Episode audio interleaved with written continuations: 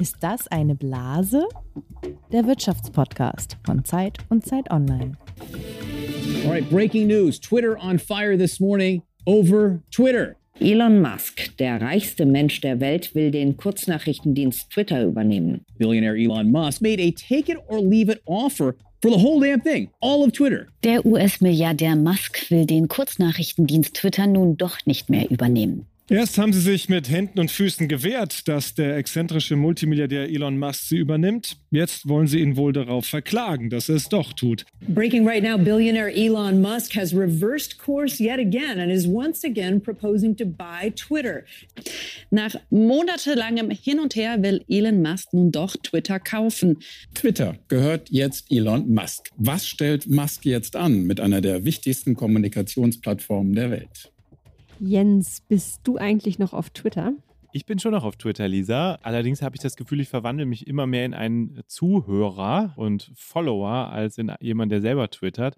Ich habe mich auch schon bei Mastodon angemeldet. Das ist ja eine Twitter-Alternative. Und ich bin irgendwie öfter auch auf LinkedIn, was ja eher so ein berufliches Netzwerk ist. Wie geht's dir, Lisa? Du bist ja Digitalchefin bei Zeit Online. Du musst wahrscheinlich auf allen Plattformen zugegen sein. Oder hast du Twitter schon den Rücken gekehrt? Nee, habe ich tatsächlich nicht. Und es würde mir, glaube ich, auch schwer fallen, weil Twitter für mich eine so wichtige Plattform in meinem Alltag, in meinem beruflichen Alltag vor allem ist. Also, wie du sagtest, einmal zum Zuhören, um mitzubekommen, was in der Welt passiert, aber eben auch, um selbst ein bisschen Sichtbarkeit für das zu bekommen, was man so macht. Deswegen bin ich auch noch da, ja.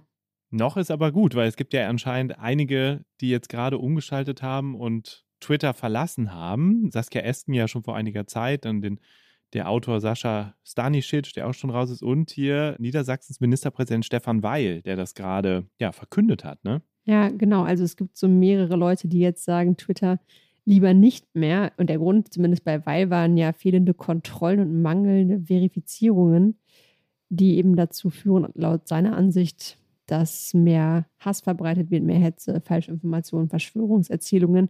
Also schon relativ deutlich. Ja, und über den Grund sprechen wir jetzt im Prinzip, warum das Ganze so ist. Ihr habt es sicher alle gehört, liebe Zuhörerinnen und Zuhörer. Im Oktober hat Elon Musk nach langem Hin und Her, das wir eben auch nochmal beim Einstieg kurz gehört haben, den Kurznachrichtendienst Twitter gekauft für 44 Milliarden Dollar. Und das war ja ein für Übernahmen ziemlich ungewöhnliches Spektakel. Der Tesla-Chef Elon Musk und auch Gründer des Weltraumunternehmens SpaceX hat nämlich erst ein Angebot gemacht, dann hat das wieder zurückgezogen mit Verweis auf angeblich falsche Angaben von Twitter zu Bots. Und als das dann vor Gericht gehen sollte, hat er sich dann überlegt, dass er Twitter doch kaufen will. Beziehungsweise manche Experten vermuten ja auch, dass er vor Gericht gar nicht damit durchgekommen wäre, es nicht zu kaufen, weil er ein verbindliches Angebot gemacht hatte. Aber genau, wir wollen heute darüber reden, über die Twitter-Übernahme, über Musks Pläne mit der Plattform und über die dahinterliegende Frage, ist Elon Musk, ist sein Einfluss, sein Vermögen von rund 190 Milliarden Dollar und natürlich der Kauf von Twitter eine Blase. Und damit auch herzlich willkommen zu unserem Podcast Ist das eine Blase? Wirtschaftspodcast von Zeit und Zeit Online über Geld, Macht und Gerechtigkeit.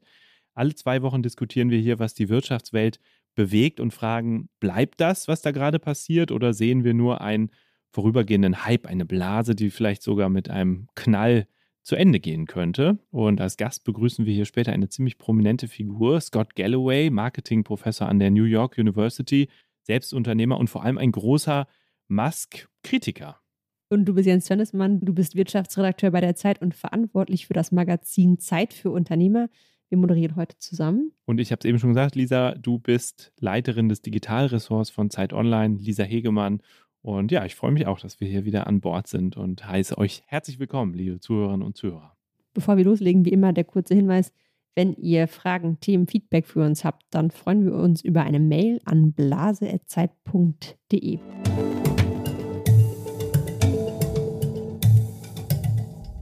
Aber los geht's jetzt erstmal mit unserem Spiel Fakt oder Fantasie. Jens, du hast mir Fakten mitgebracht und ich muss raten, ob die stimmen oder nicht. Die Fakten habe ich so ausgesucht, dass sie uns schon ein bisschen auf das Thema einstimmen, natürlich, also auf Elon Musk und auf Twitter. Und wir fangen einfach mal mit dem ersten an, Lisa. Ihr dürft natürlich auch mitraten, liebe Zuhörerinnen und Zuhörer. Also, Elon Musk ist mit einem Vermögen von aktuell 190 Milliarden Dollar der reichste Mann der Erde. Aber auf Twitter ist er nur die Nummer zwei. obwohl er inzwischen 120 Millionen Follower hat. Lisa, Fakt oder Fantasie? Das ist eine sehr gute Frage. Ich glaube, nach Followern ist er tatsächlich nicht die Nummer zwei, sondern weiter hinten. Ich glaube, Barack Obama hat tatsächlich einen größeren Twitter-Account als Elon Musk. Der twittert zwar nicht mehr so viel.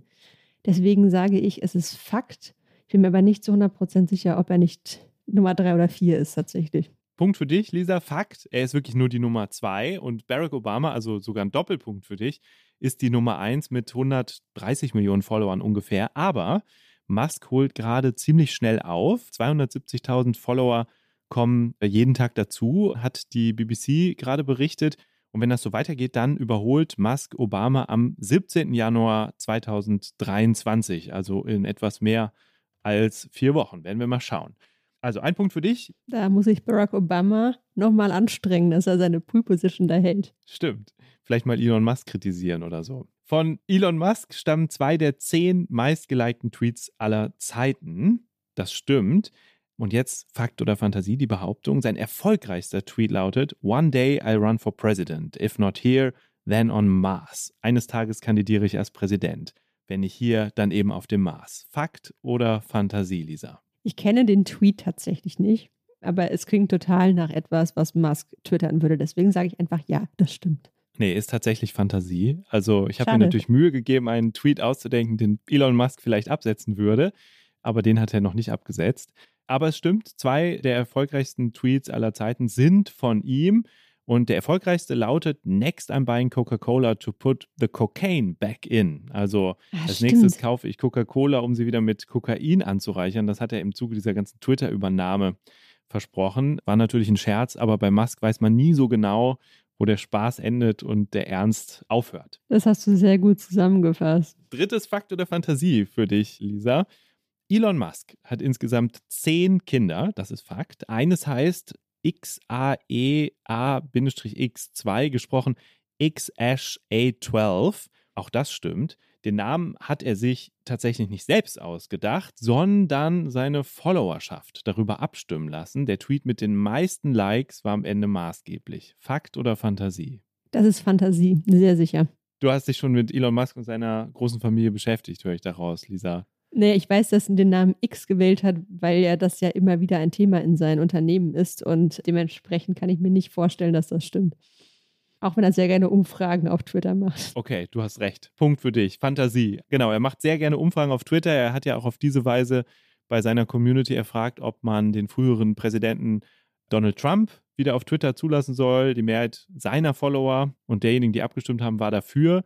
Dann hat er das auch gemacht, aber tatsächlich über die Namen seiner Kinder hat er noch nicht abstimmen lassen. Wäre aber vielleicht auch mal eine Idee. Was in Zukunft noch passieren kann. Er hat ja schon zehn und es ist nicht ausgeschlossen, dass noch welche dazukommen. Also Lisa, gut abgeschnitten, zwei Punkte geholt plus Sonderpunkt, weil du Barack Obama kanntest. Herzlichen Glückwunsch. Vielen Dank. Ja, genau. Und der Tweet, Jens, also ich finde, du könntest auch Musks Twitter-Account bedienen mit diesem Tweet. Zeigst du, dass du Musksche Twitter-Fähigkeiten hast. Das nehme ich mal als Kompliment und bleibe dann vielleicht doch noch ein bisschen länger auf Twitter. Mal gucken. Also, wir haben schon ein bisschen was über Elon Musk gelernt, Lisa, aber wir wollen das Ganze nochmal auch ein Stück weit systematischer angehen. Du bist Digitalchefin bei Zeit Online, beschäftigst dich schon lange mit Digitalthemen, mit Elon Musk. Und deswegen beantwortest du jetzt hier die Basics-Fragen. Und die erste, die ich dir mitgebracht habe, ist: Wer ist das eigentlich, Elon Musk? Genau, wir haben ja jetzt schon viel über ihn so nebenbei gelernt. Im Prinzip kann man sagen, Elon Musk ist ein Unternehmer und wie du auch schon gesagt hast, der aktuell reichste Mann der Welt. Er ist der CEO vom Elektroautobauer Tesla, vom Raumfahrtunternehmen SpaceX und, das haben wir schon gehört, seit Oktober eben auch von Twitter. Er ist in Südafrika geboren und hat mitten im ersten Internetboom in den 90ern eine Firma namens Zip2 gegründet. Das habe ich nochmal nachgeschaut. Und die hat im Prinzip damals einen digitalen Stadtplan zur Verfügung gestellt. Und kurz bevor die Dotcom-Blase geplatzt ist, hat er sie 1999 für 22 Millionen Dollar verkauft. Also da sieht man, soweit ich das recherchieren konnte, waren das seine ersten Millionen offenbar, die er da gemacht hat. Und noch im selben Jahr hat er X.com gegründet. Und das sagt wahrscheinlich nicht so vielen etwas. Es ist quasi das Vorgängerunternehmen von PayPal. Das, also ein Jahr nach der Gründung ist sein Unternehmen mit dem von Peter Thiel gegründeten Startup Confinity fusioniert. Und das hatte eben diesen Bezahldienst PayPal, den wir auch heute alle noch kennen und nutzen. Und das ist auch irgendwann verkauft worden, PayPal. Und damit hat er nochmal Millionen verdient. Es waren so 175. Ja, und seitdem hat er immer wieder weitere Firmen gegründet und in den vergangenen Jahren hat sich so ein richtiger Hype um Elon Musk aufgebaut, vor allem dadurch, dass er CEO von Tesla geworden ist, einem Unternehmen, das eben die Automobilbranche so stark aufgewühlt hat. Aber er hat auch noch ganz verschiedene verrückte andere Sachen gemacht, zum Beispiel ein Bohrunternehmen namens The Boring Company gegründet, mit dem er den Hyperloop nach, ich glaube, es ist Los Angeles bringen will. Also so eine Art unterirdisches Transportsystem. Genau, genau. Und die verrückteste Sache, die er übernommen hat, ist jetzt Twitter für 44 Milliarden Dollar. Was ist das eigentlich, Lisa? Was ist Twitter? Das habt ihr, liebe Zuhörerinnen und Zuhörer, bestimmt auch schon mal gehört. Twitter ist natürlich ein soziales Netzwerk, was genau dort passiert ist, aber manchmal gar nicht so leicht zu bestimmen, weil Twitter ganz verschiedene Funktionen erfüllt. Es ist eine Debattenplattform, auf der Menschen Meinungen austauschen und ins Gespräch gehen vor allem mit Menschen, die sie eben nicht kennen. Das ist auch so ein Unterschied zu Facebook oder vielleicht auch Instagram. Es ist eine Nachrichtenplattform, vor allem in Breaking News-Situationen ist Twitter immer wieder auch erste Quelle für Journalistinnen und Journalisten, um ein Bild zu bekommen. Und es ist eine Plattform, auf der sich viele wichtige Menschen versammeln, also Politikerinnen, Wissenschaftler, Prominente. Und sie teilen dort ihre Ansichten. Auch das ist wiederum für viele Menschen attraktiv und interessant. Also es ist so ein Mix aus allem. Und ich würde sagen, charakteristisch für Twitter ist, dass es, dass man eben nicht so viel posten kann, wie man will, also an Text. Früher konnte man nicht mehr als 140 Zeichen twittern, heute sind es 280 und damit grenzt sich Twitter auch von anderen Netzwerken klar ab. Also es geht um kurze, prägnante Nachrichten oder Beiträge. Klingt eigentlich nach einer ziemlich faszinierenden Idee und hat ja auch unglaublich viel Anklang in der ganzen Welt gefunden, Twitter. Und trotzdem, wirtschaftlich läuft das Ganze nicht ganz so rund. Wie steht das Unternehmen ökonomisch eigentlich da? Genau, du hast das schon angedeutet. Twitter ist kurz nach Facebook gegründet worden und wird deshalb gerne mit dem Netzwerk verglichen. Und das habe ich eben auch für den Podcast mir nochmal angeguckt. Wirtschaftlich hat Twitter dem Vergleich eigentlich nie standgehalten. Die Zahlen für 2021 machen das eigentlich ziemlich deutlich. Twitter machte damals einen Umsatz von 5 Milliarden Dollar und einen Verlust von 221 Millionen Dollar. Zum Vergleich, Facebook erzielte 117 Milliarden US-Dollar Umsatz, also 5 versus 117 und meldete einen Gewinn von 40 Milliarden Dollar, also ein Verlust versus ein Milliardengewinn. Man sieht hier schon, dass Twitter wirtschaftlich nicht mit Facebook mithalten kann. Und manche Beobachter fanden deshalb auch den Kaufpreis von 44 Milliarden Dollar, den Musk zahlte, für übertrieben. Unser späterer Gast übrigens nicht. Der hielt das für genau angemessen. Vielleicht kommen wir da später noch drauf. Genau, und seit der Übernahme hat Musk angedeutet, dass er eine Insolvenz von Twitter nicht ausschließe. Und tatsächlich haben sich viele Werbekunden, die den Großteil von Twitters Umsatz ausmachen, zurückgezogen. Und die Prognosen sehen wohl auch nicht so gut aus. Die New York Times schrieb kürzlich, dass Twitter seine Werbeeinnahmen für das letzte Quartal 2022, also die geplanten Werbeeinnahmen, wohl nicht erreichen werde. Aha, das bedeutet, dem Unternehmen geht es wirtschaftlich nicht so richtig gut. Und das ist ja auch etwas, was Musk gerade so ein Stück weit umtreibt. Warum ist die Übernahme durch Elon Musk eigentlich so ein Aufreger? Sind es vor allem diese wirtschaftlichen Aspekte und diese Drohung mit der Insolvenz oder was spielt da eine Rolle? Ich glaube, das ist auch ein Faktor. Elon Musk hat ja, als er Twitter übernommen hat, viele Menschen rausgeworfen. Manche sind dann auch freiwillig noch gegangen. Also die Belegschaft hat sich so um die Hälfte. Also Mitarbeiterinnen und Mitarbeiter, nicht, nicht Nutzer. Ja, genau, Mitarbeiterinnen und Mitarbeiter, nicht Nutzer. Und die Belegschaft hat sich um mehr als die Hälfte tatsächlich reduziert, seitdem er das übernommen hat. Tatsächlich ist aber der größere Aufreger, und das war es schon bevor die Übernahme zustande kam, die Art und Weise, wie Musk Twitter künftig nutzen will und auch nutzen lassen will. Also Musk bezeichnet sich selbst als freie Rede-Absolutionist und er sagt, dass alle alles sagen können sollen auf Twitter. Und man erinnert sich vielleicht daran, dass das Twitter nicht immer so gut moderiert war, wie es zwischenzeitlich moderiert war. Also es gab immer mal wieder Fake News, die sich da verbreitet haben, Hass, der sich da verbreitet hat. Und eine ganz große Debatte gab es nach dem Sturm auf das US-Kapitol. Damals hatte Donald Trump einen Tweet abgesetzt, den manche als Hetze aufgefasst haben. Und ich würde auch sagen, dass er Hetze war. Also er hat Leute aufgepeitscht. Und Twitter hat danach das Konto von Donald Trump gesperrt. Das ist einfach eines der prominentesten Beispiele, deswegen erzähle ich das jetzt hier nochmal. Und schon vor dem Kauf hat er gesagt, er würde Trumps Konto wieder aktivieren. Und das hat er tatsächlich jetzt auch gemacht, nachdem er, ja, man muss sagen, so eine Pseudo-Umfrage unter seinen Followerinnen und Followern gemacht hat, die natürlich nicht repräsentativ ist, auch nicht repräsentativ sein kann für Twitter. Und die Sorge von vielen Werbekunden, aber nicht nur von den Werbekunden, sondern auch von vielen Nutzerinnen und Nutzern ist, dass sich Twitter zu so einem Hassnetzwerk entwickelt, auf dem sehr viel Hass und Hetze stattfindet. Und vor allem die Werbekunden haben natürlich Angst, dass ihre Botschaften dann neben antisemitischen, rassistischen, misogynistischen Beiträgen stehen. Und das ist eben für Twitter wirtschaftlich gar nicht so toll. Und dass diese Sorge ziemlich begründet ist, habe ich neulich in der New York Times gelesen, zeigt auch eine Studie des Center for Countering Digital Hate und der Anti-Defamation League, wonach die Zahl rassistischer und antisemitischer Äußerungen ja seit der Übernahme durch Elon Musk und dem Abbau dieser Mitarbeiterinnen und Mitarbeiter auch ziemlich stark gestiegen ist.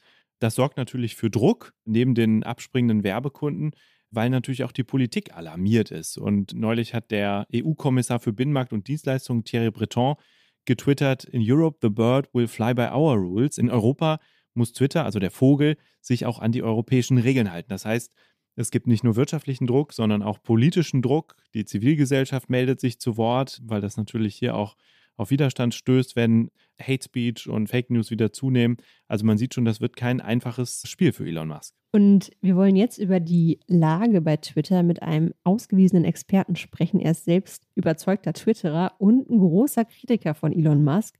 Und dieser Mann heißt Scott Galloway. Wir sprechen mit Scott auf Englisch, das machen wir hier nur ganz selten und bei wirklich besonderen Gästen, aber Scott Galloway zählt definitiv dazu. Er ist eine ziemlich wichtige Figur in der amerikanischen Debatte über Technologie und Unternehmer. Er hat einen sehr bekannten oder eigentlich zwei sehr bekannte Podcasts, in denen er sich mit der Tech-Industrie und ihren Auswirkungen am Ende auch auseinandersetzt. Und er ist jemand, der schon, das habe ich schon angedeutet, sehr lange sehr kritisch auf Elon Musk blickt und sich auch schon deutlich mit ihm angelegt hat. Und wir freuen uns sehr, dass er zu uns in den Podcast gekommen ist.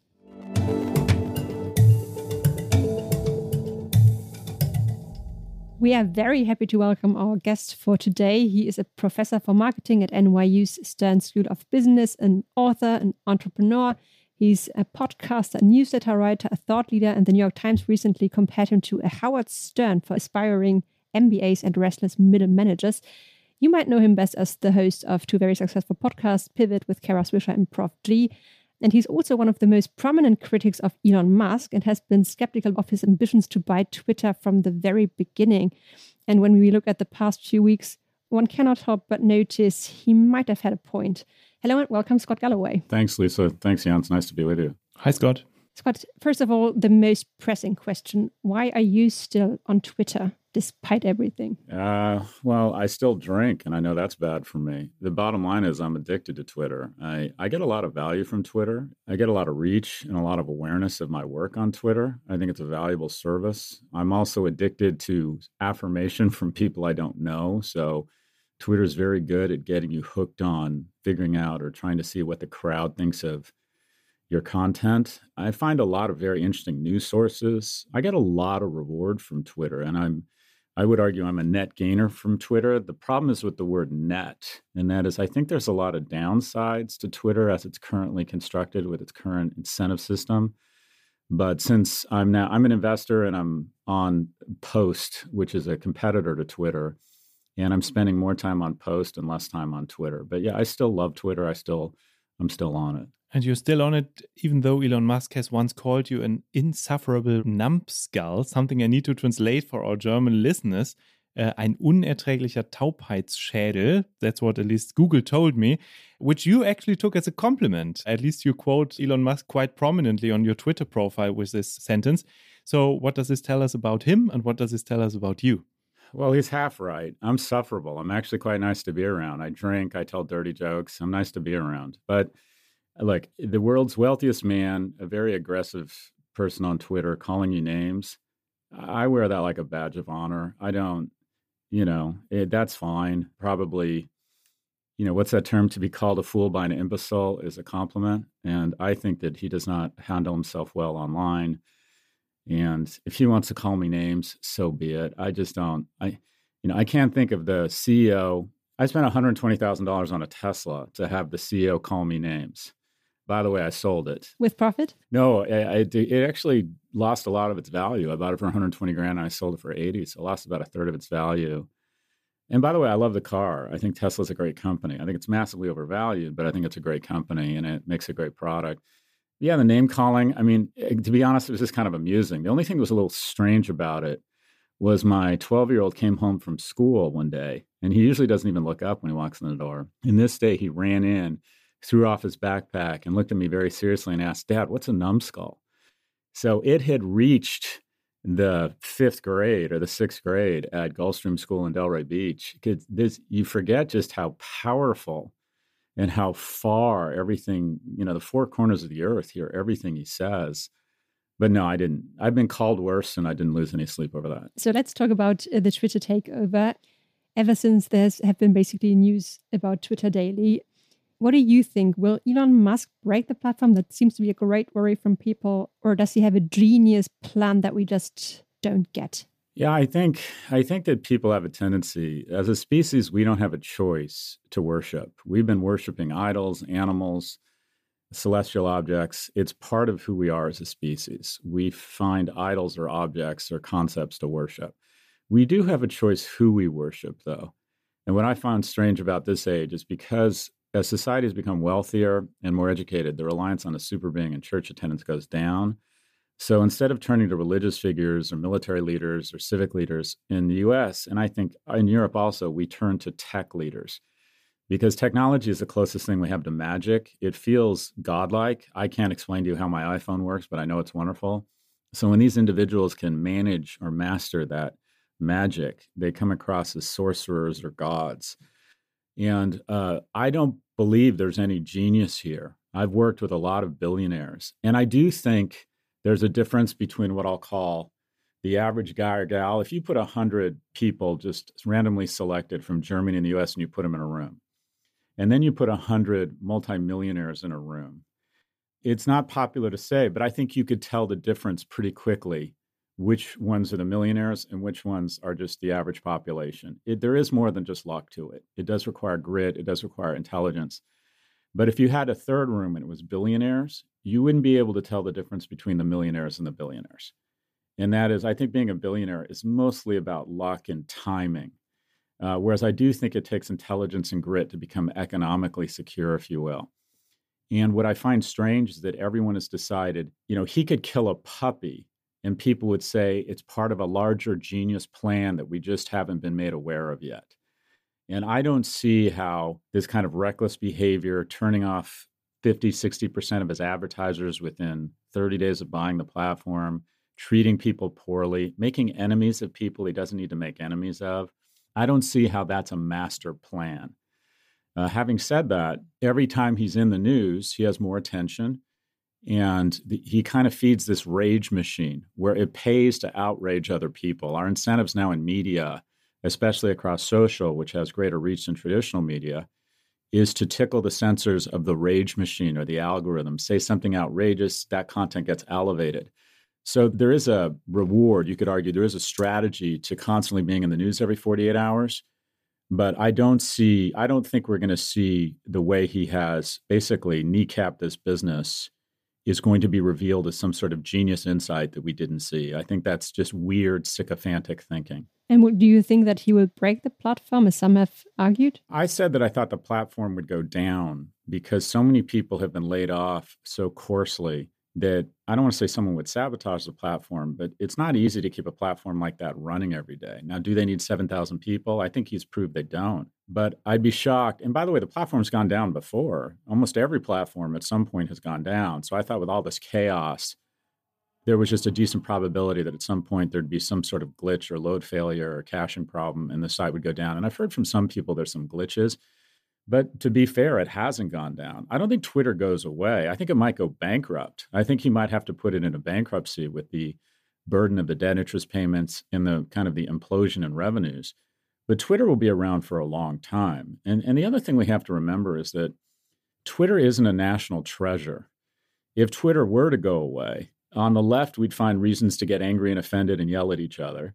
And on the right, they'd find ways to create conspiracy theories and, you know, politicize science. So we'd all move along. We'd all be fine. It's not, you know, it's not like we'd be losing the Capitol or the Rotunda or even the New York Times. The, if you look at usage in emerging generation, which will inherit the earth, under the age of 25, Twitter is literally irrelevant.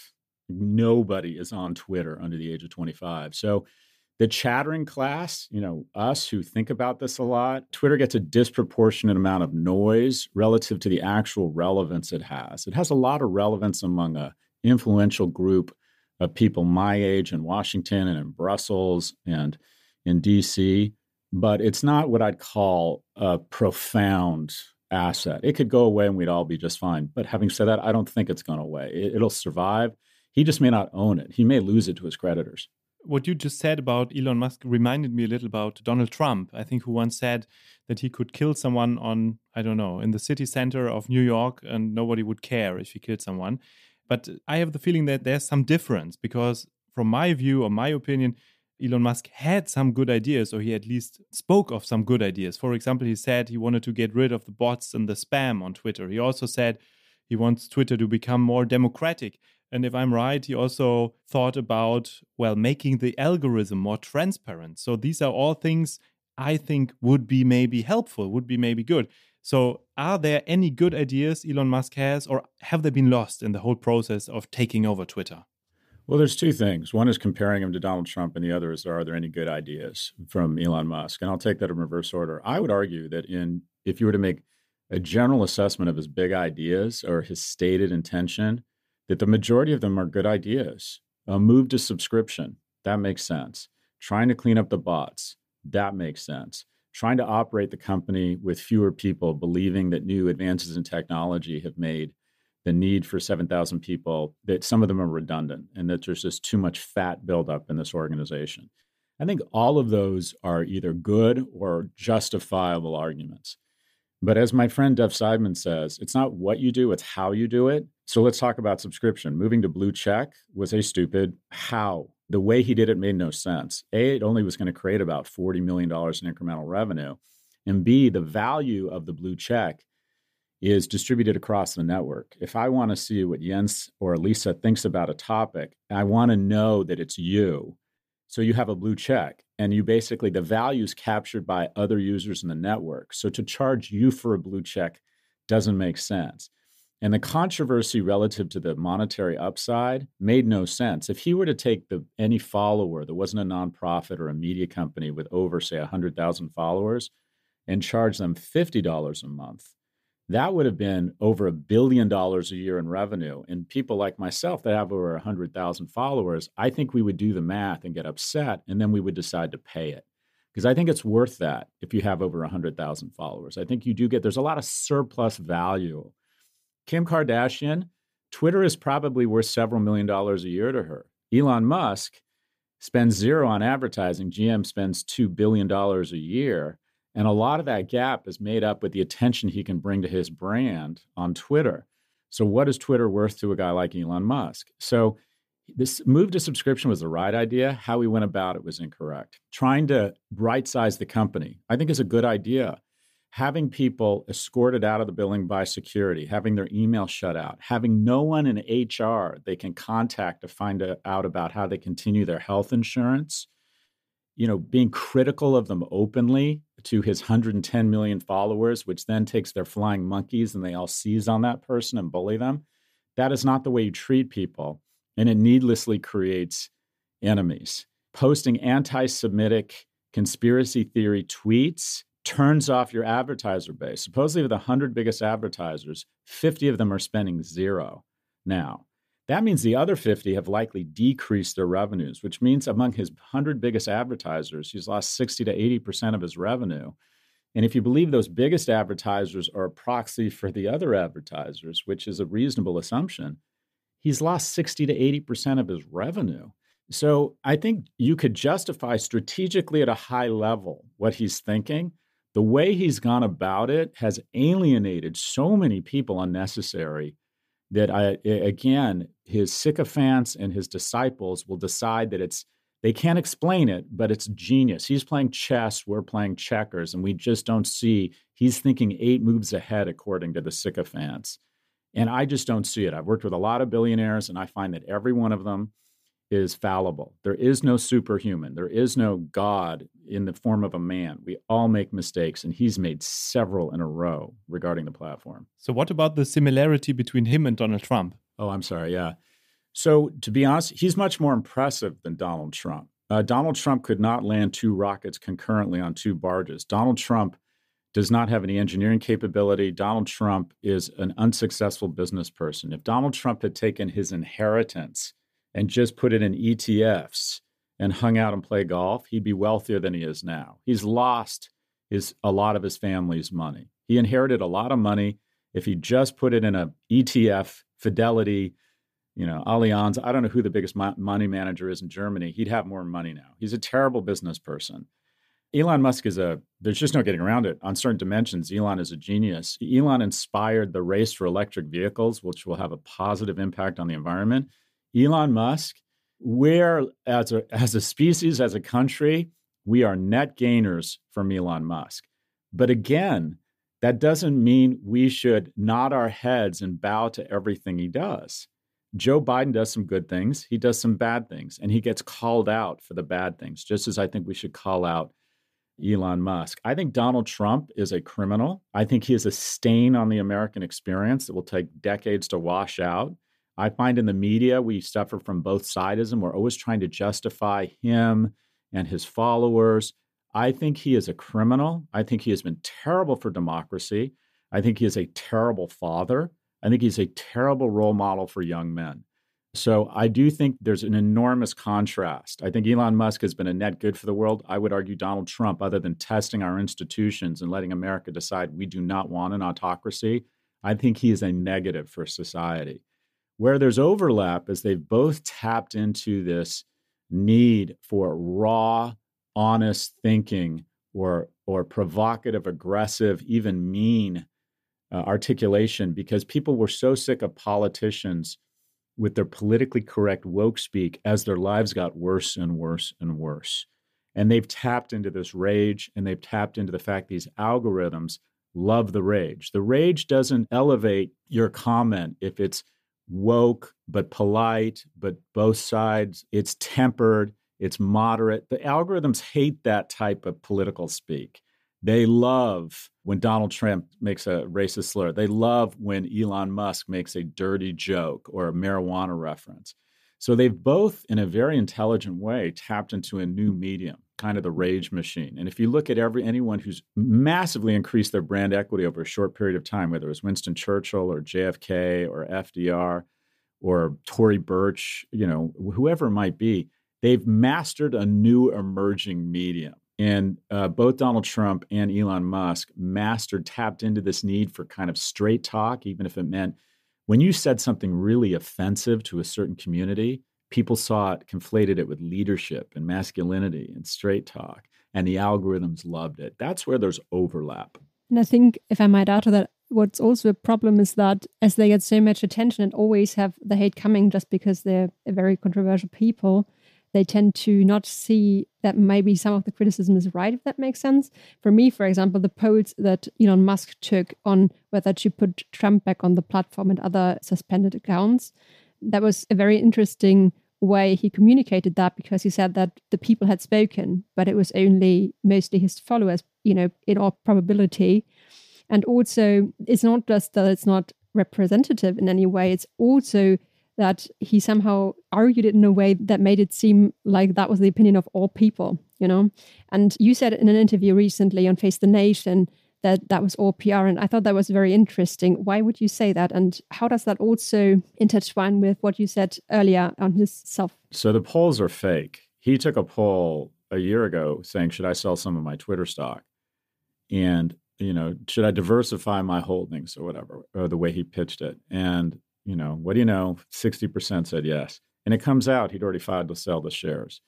The polls are not polls, they're an attempt to justify what he's already decided to do. And the notion that these are somehow representative of anything other than his desire to create cloud cover for a decision he's already made is somewhat laughable. You know, his following has turned kind of has taken a pretty hard turn to the right And there's this weird notion that somehow he represents free speech or Twitter is the public square. It just, none of it makes any sense whatsoever. So these polls are just a false flag. I don't know what you would call it. How, that, how it, we have a saying here. He's using these polls the way a drunk uses a lamppost, more for support than illumination. But he absolutely had every intention of letting these people all back on the platform. And what's interesting about this is that while no one can really explain what they mean by free speech, and this is not the public square, so it has nothing to do with free speech. It's the level of moderation they decide as a private company to implement or not implement. And it's a private company. They can have no moderation. He's perfectly entitled as the owner of the company to let Trump back on or to let Nazis back on. Whatever he wants to do, he has the right to do it. The issue is distinct of the morality of it, distinct of the threat to society. It's a stupid business move. If you were to chart every social media platform based on the level of moderation, so the least moderation is like 8chan or 4chan. It's just the Wild West. You can say anything. And then you probably go to Gettr or Parler, some of these conservative based platforms that say they're, they're all about, they claim to be about free speech, you can say what you want, come to Gettr or Parler. Then there's things like Twitter, Snap, Instagram, Facebook that are somewhat moderated. You know, they do have a huge moderations team. They're trying to figure out the balance. And then there's TikTok, which is highly moderated. If I took off my shirt and you could see my nipples on TikTok, there's a good chance my account would be suspended. If I use the terms COVID 19, even though I'm talking about statistics, it, there's a good chance my account might be suspended. So it's highly moderated. So you could chart all of these things, and then you would find a direct correlation with revenues and growth. The more moderated the platform, the greater the growth and the higher the revenues. 4chan and 8chan are literally worth nothing. No one would buy them. They're worth nothing. They create almost no revenues. They have no enterprise value. TikTok is the most valuable company, most valuable private company in the world right now, and it's going from 4 billion to 10 billion in revenue this year. So, even putting aside the hollow argument around free speech, it has nothing to do with free speech. They have the right to do whatever they want. I think it's an interesting discussion around whether it's good or bad for society. I would argue it's not a good idea for society. A lot of disinformation, but distinct to that, it's a bad business idea to have a free for all. He will move down the revenue and growth curve when he decides to fire the entire content moderation team. But what's his motive? Because he just spent 44 billion on this platform that he obviously loves so why does he not conserve what it is? I, I don't know. My understanding is he sees that he has this notion of free speech and it should be an open public square and all the accounts should be restored and it should be a forum for free speech or very little moderation. So, okay, he's doing that. And not only that, he has the right to do it because under Section 230, someone can come on and incite a riot and they're not liable for it. I would argue that it's our government that's really at fault, that in the US we should have carve outs for Section 230 around medical information, and elections, just as like they have carve outs around sex trafficking. If you go on Twitter and say, hey, 18 year old women looking to make some extra money and want out of Eastern Europe, and they get trafficked, the person that posts that and the platform have legal liability. We have carved out sex trafficking. I see no reason why we wouldn't have other carve outs around medical information. That if the platform knowingly lets people post false information around vaccines or around medical treatments or on non FDA approved quote unquote treatments for COVID, I think that the platform should incur some liability. But that's not his business or that's not his fault. The government has decided that they're protected. He owns the platform, he can make those decisions. It makes no business sense. I don't know if it's his commitment to some sort of weird notion of First Amendment or he's just looking to be in the news every 24 or 48 hours that when when Kanye comes back on the platform and his first tweet is shalom, which a lot of Jewish people find just blatantly offensive, that he's kind of mocking them, that he's not really serious. It's, you know, it's a greeting that based on what he said before, that they don't see it as a greeting. They don't see it as an expression of goodwill. They see it as him mocking them. I don't see how that makes the company more valuable. I don't think, I think some people on the far right go, free speech, way to go. So he's becoming more popular and sort of a, an icon of the far right. Typically speaking, the far right doesn't buy Teslas. Typically speaking, the far right is not wealthy and doesn't have a lot of disposable income. So I don't understand it as a business strategy. In addition, he's really turning off. If you look at what's happened to the Tesla brand and the Twitter brand, it has gone way down in value among Democrats, and it's actually gone up, to be fair, it's gone up a little bit among Republicans, both platforms. But this decline among Democrats and independents is much greater than the small bump he's received from conservatives, meaning it's a negative in the brand value of Twitter. And what's actually more impactful, he's already lost of the $45 billion, he's already lost his equity. The company right now is not worth the debt. So all the equity's already been wiped out. This is already financially speaking the second worst acquisition in history. What's more interesting is I think he's going to lose the equivalent of seven Twitters or two or three hundred billion dollars on Tesla because guys like me sell their Tesla. The reason I sold my Tesla is because when you buy Air Jordans, you're buying Michael Jordan. When you buy Tom Ford glasses, you know, you're buying Tom Ford. When you used to buy Chanel, you were buying kind of Karl, you were buying into Karl Lagerfeld, right? These people were inextricably linked to the brand. And I have no desire to associate myself any longer with Elon Musk. And as a result, it's cost him a Tesla owner. And I think that's going to happen more and more. And in addition, at the same time that the brand is taking a hit, Volkswagen and Mercedes and BMW are announcing competitive products. They're coming into the market. Like I just looked at the new i7, which is BMW's electric 7 series. It looks really good. Three years ago, you had like the Pontiac Leaf. You, you had no competitor to Tesla. So I think this is, and when you look at how Tesla is worth more than every German automobile company and every American automobile company, and then throw in Toyota combined. So even though it'll have the best product, I think that erosion in brand equity coupled with new entrants is going to result in a much bigger loss than $30 billion in market value for Tesla. I can ask one more question about the brand of Twitter because um, you have argued that companies won't advertise in that field anymore when there's less moderation. And I'm just wondering do you really think they will stay away, the advertisers? Or is it more show and they will just be back after the first Musk storm is over? Yeah, a lot of times brands virtue signal and they take time off a platform and then they go back. It kind of comes down to ROI.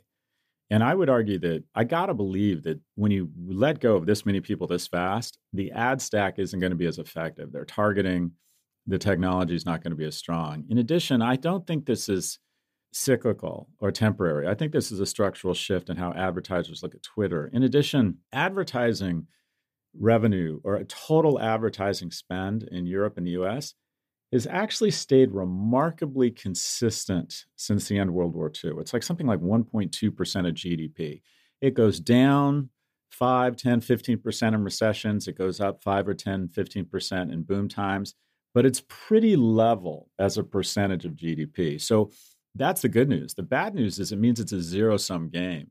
When Facebook and Meta came along and pulled literally 150 250 billion dollars out of the advertising ecosystem it's not that advertisers increased their ad spending by a quarter of a trillion dollars it's that they stopped advertising in newspapers they stopped advertising in burda they stopped advertising you know in axel springer right and you've seen traditional media just get decimated decimated because all this money went to meta and Google. Now, there are so many new channels competing for those dollars. For example, when TikTok goes from 4 billion to 10 to 12 billion this year, that 8 billion dollars isn't incremental spending by Mercedes and Unilever.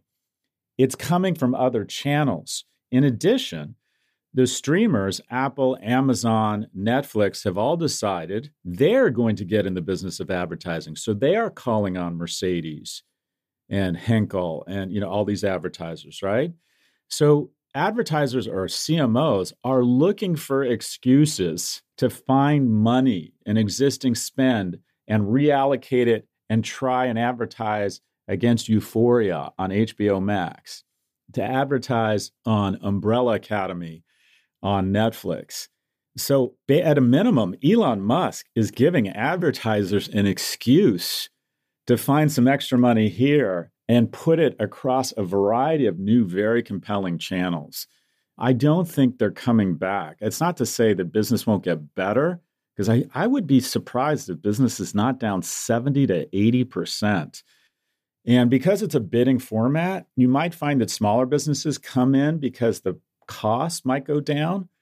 But Twitter has never been a great ROI platform. It's always been a small business. It's a, it's a $5 billion business in a world where Meta and Facebook are doing what uh, you know 130 and 200 billion. It's never been able to make a very good case for big dollars from advertisers. So you're you're starting with a weak hand, and it just got much weaker. And do you think that after all these, well, after all the losses and problems Elon Musk has obviously created from a business perspective for his company, do you think that he might change and take another direction and say, okay, let's rebuild this platform, let's sit together with regulators, sit together with people who maybe control Twitter?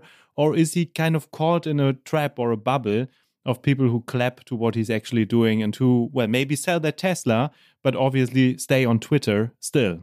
I don't think he's going to pivot here. I think that a small business with sort of an irrational, stubborn vision works really well. Like, I'm going to put a man on Mars. That's crazy. You can't do it. You can't compete with NASA. You can't compete, you know, you can't compete with Boeing. Yes, I can. And that stubbornness and that vision has paid off for him across Tesla and at SpaceX. And I think that he's gotten so much praise and made, he's the wealthiest man in the world. It's worked so well. I think he genuinely believes that I have insight. I am a genius.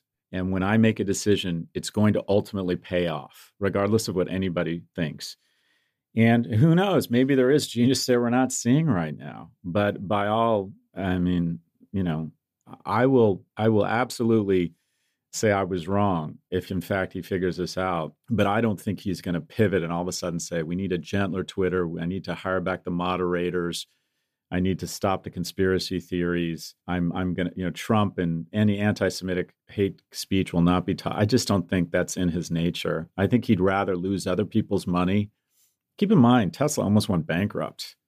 I mean, he's not afraid to kind of just stay the course. And in some instances, that's a feature. Here, I would argue it's a bug. I don't see him pivoting here. And do you think there's a chance that regulators and politicians will maybe intervene? For example, the EU Commissioner for the Internal Market, Thierry Breton, he just said that Twitter would have to fly by our rules, by the European rules, for example, concerning data privacy. So obviously there's some conflict that's maybe growing in future and that maybe could force Elon Musk to change. Or do you think he will be immune against these threats? It's regional. The European Union has been much more aggressive and effective around privacy regulation. I don't. Well, I should say much more aggressive. I don't know if they've been effective. I think I would argue that GDPR has actually ended up hurting small and medium-sized publishers more than the big folks. So I don't know if it's been effective, but Europe's been more aggressive. And the reason why is that in the US, we get a lot of benefit from big tech. They're the largest recruiter out of my business school class. There are a lot of hospitals and university buildings named after Google or Facebook billionaires. They create huge financial ecosystems. They basically make housing prices in San Francisco, Austin, and Boston all go up, right? So we get a lot of upside. They give a lot of money to US politicians, which they like.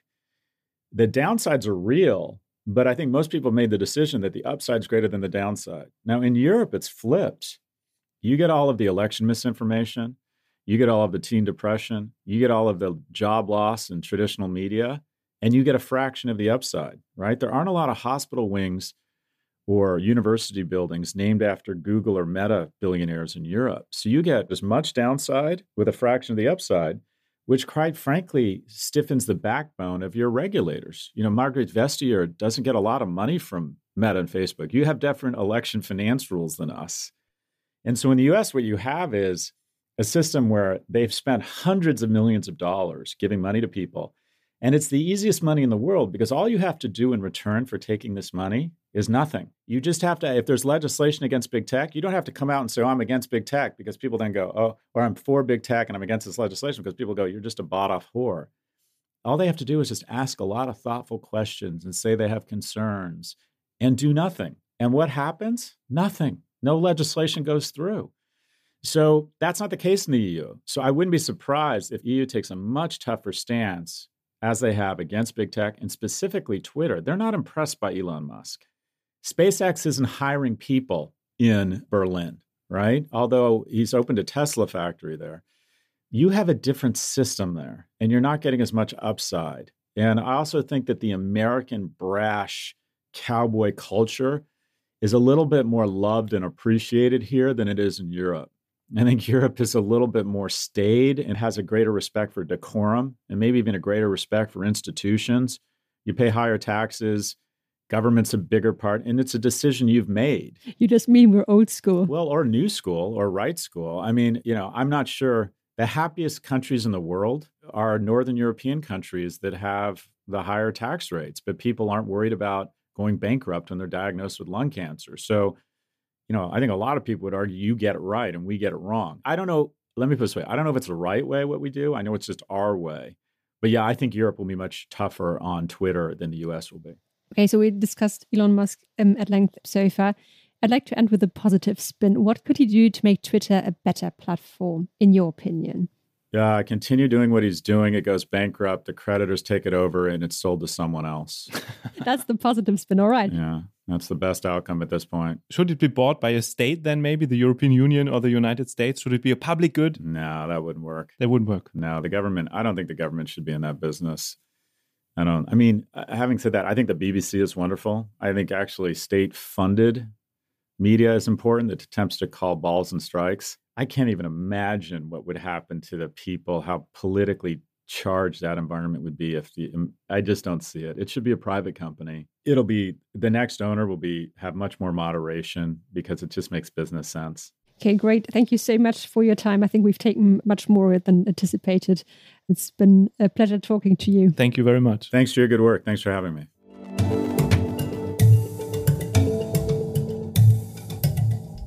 Ja, Lisa, da hast du ja einen sehr spannenden Gast hier in unseren Podcast eingeladen, Scott Galloway. Bin total beeindruckt, wie klar er sich zu Twitter geäußert hat. Natürlich steht jetzt eine wichtige Frage im Raum und die stelle ich dir. Was glaubst du denn? Ist Elon Musk, ist Twitter, ist sein Einfluss, ist es eine Blase, die jetzt vielleicht bald platzt, wenn das Unternehmen pleite geht oder wenn vielleicht die Politik den Druck erhöht oder müssen wir uns das noch ziemlich lange angucken, das Theater? Puh, also ich muss sagen, ich finde diese Frage gar nicht so einfach. Ich finde schon, dass man Anzeichen bei Elon Musk für eine Blase sieht. Wenn man bei Menschen eine Blase sehen kann, dann finde ich bei ihm, er hat einfach über die Jahre eine wahnsinnig große, sehr treue Gefolgschaft aufgebaut. Und da habe ich schon das Gefühl, dass er sich in einer Blase bewegt von Menschen, die, um, die er um sich herum geschart hat, von dem, was man von außen sieht. Und ich würde auch sagen, dass ein unternehmerischer Erfolg so beeindruckend der ist, und das muss man auch, glaube ich, immer mal wieder sagen, das ist schon ein irgendwie beeindruckender Unternehmer.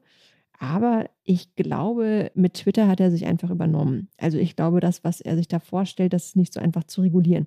Ist Twitter eine Blase? Das glaube ich nicht. Twitter wird seit Jahren totgeschrieben und ich habe den Eindruck, dass Twitter eine Funktion erfüllt, die bisher kein anderes soziales Netzwerk so erfüllt.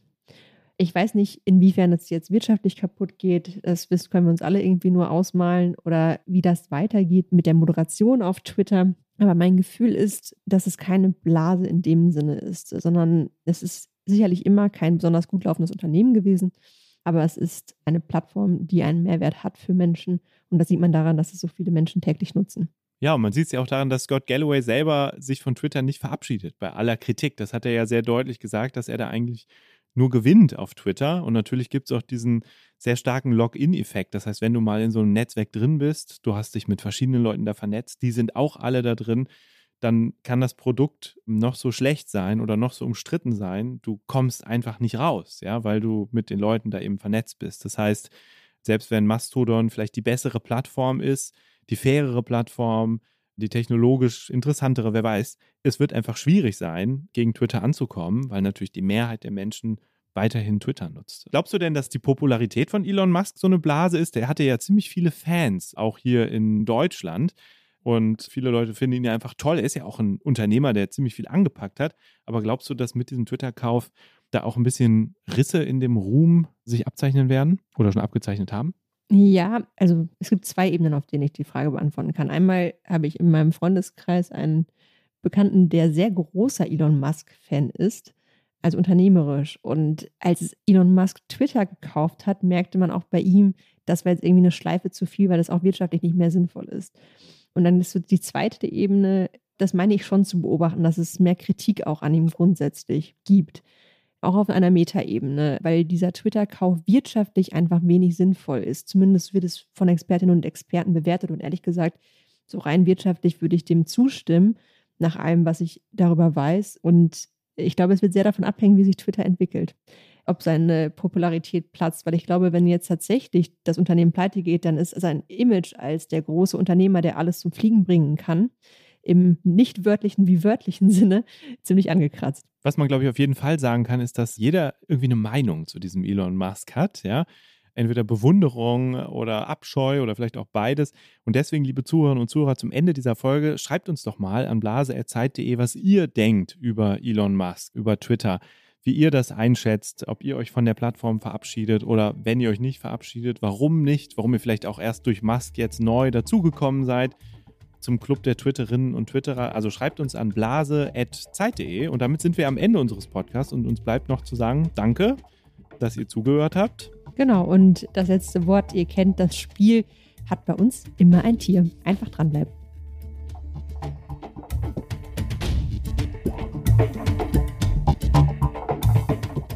Ist das eine Blase? Ist ein Podcast von Zeit und Zeit Online, produziert von Pool Artists.